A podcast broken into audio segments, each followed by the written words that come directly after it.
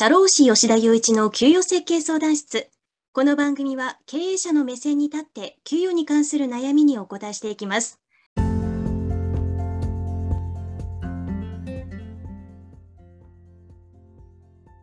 はい。それでは今週も始めていきましょ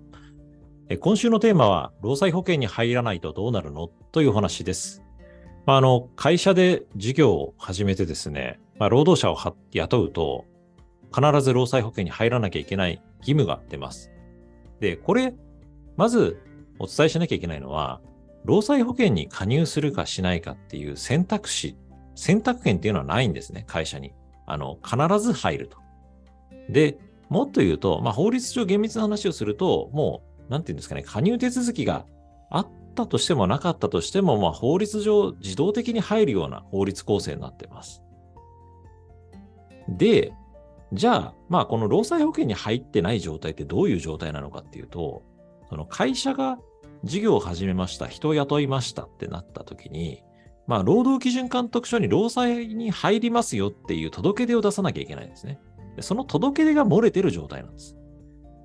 で、この届け出が漏れてる状態で会社をこう運営していくとどういうリスクがあるのかっていうお話をしていきたいと思います。まずですね、まあ、この届け出が漏れてる状態でずっと、まあ、何事もなければ、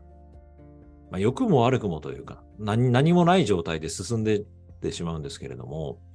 あの場合によっては、あの危険な業種であれば、頻繁にこう労災事故って起こると思うんですね。例えば建設とか製造とかだったら、まあ、あの毎月のようにというか、あの事故が起こってもおかしくないかなと思います。で、じゃあ安全な業種だったらいいのかっていうとそうでもなくて、都内でホワイトカラーやってるっていうような人でも、例えば車の運転をしていて事故を起こしてしまうとか、まあ、営業の方がお客さん先に行くときに事故を起こしてしまったら、これまた労災事故なんで、重大災害になる可能性あるんです。で、ももしそういう大きな事故が起こってしまった場合に、会社にあのかかるペナルティっていうのはあってですね、例えばその、あの労災保険に入ってますっていう届け出を怠っていたら、場合によってはそれが故意ですねと。わざと入ってないですよね。入ってないから保険料逃れてますよねみたいな話になってしまうと、事故が起こりました。で、事故が起こったら国は給付するんです。例えば、労災保険の事故起こり、事故起こりましたったら、労災保険から治療費を出してくれたりとかするんですね。で、そういう費用の全額が会社に請求される可能性があります。で、まあ、わざと入ってなかったよね、とまでは言えない。わざと入ってない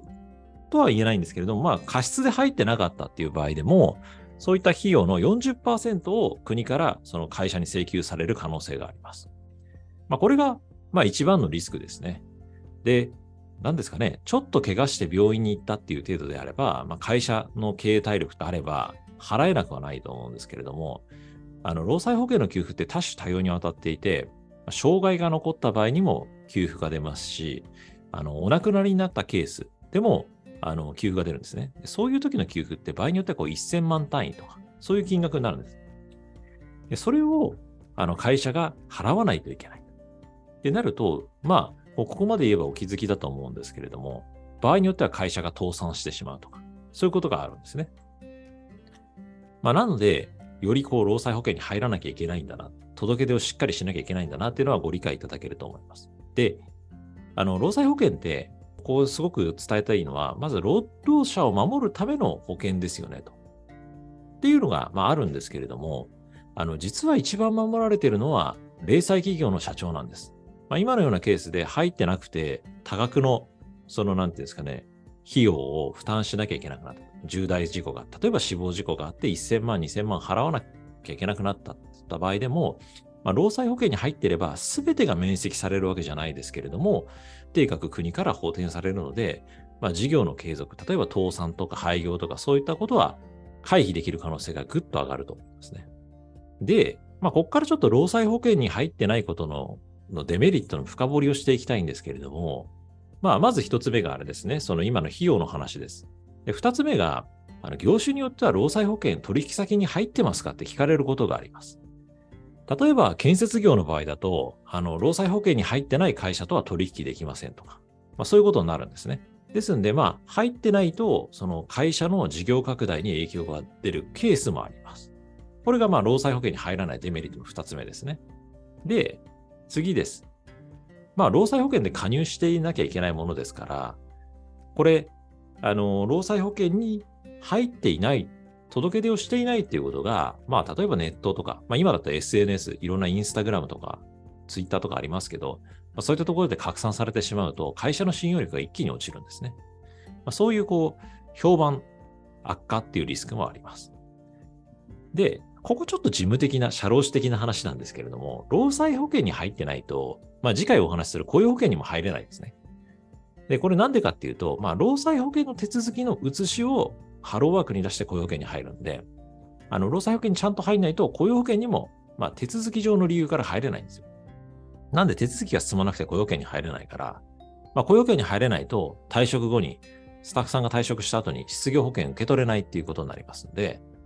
まあそういったところで揉める可能性もあります。というところがまあ一通りですね、その労災保険に入らないとどうなるのかってところです。まず一つ目が、その死亡事故とか重大災害が起こった時に会社が負担する金額が1000万、2000万単位の大きな金額になる可能性があると。で、二つ目が、その取引先に聞かれる可能性があると。で場合によっては労災保険に入ってないと仕事がもらえない可能性があると。で、三つ目は、公になった場合、SNS とかで拡散された場合は、会社の評判が一気に下がりますよと。で、四つ目、手続き上の理由なんですけども、労災保険に入ってないと雇用保険に入れない。まあ、こういったデメリットがあるですね。まあ、何よりもまあ、会社を運営して労働者雇うときに重要なのは、あの、労使間の信用関係ですから、まあ、労災保険に入ってないっていう会社が、まあ、世の中でごく少数派ですごく異常な状態なので、あの、もし届け出をしてないとか、届け出に不安がある、まあ、しっかりやってるのかわからない。まあ、時々あるのは、その労災保険って、業種で登録したりとか、まあ、いろいろあるんですけど、その届け出が間違ってるケースもあるんで、まあ、ご不安であれば、あの一度ぜぜひあの専門家の社会保険労務士に相談していただいて、まあ、適切な労務環境を作っていただきたいなと思います。はい。ということで、今日はちょっと短いんですけれども、労災保険についてお伝えしました。ありがとうございます。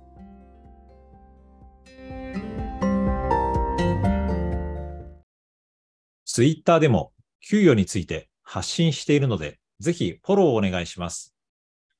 DM も受け付けているので、お困りごとがあればお気軽にご相談ください。社会保険労務士法人ワンハートのホームページからもお問い合わせいただけます。以上、社労士の吉田祐一でした。次回の放送もお楽しみに。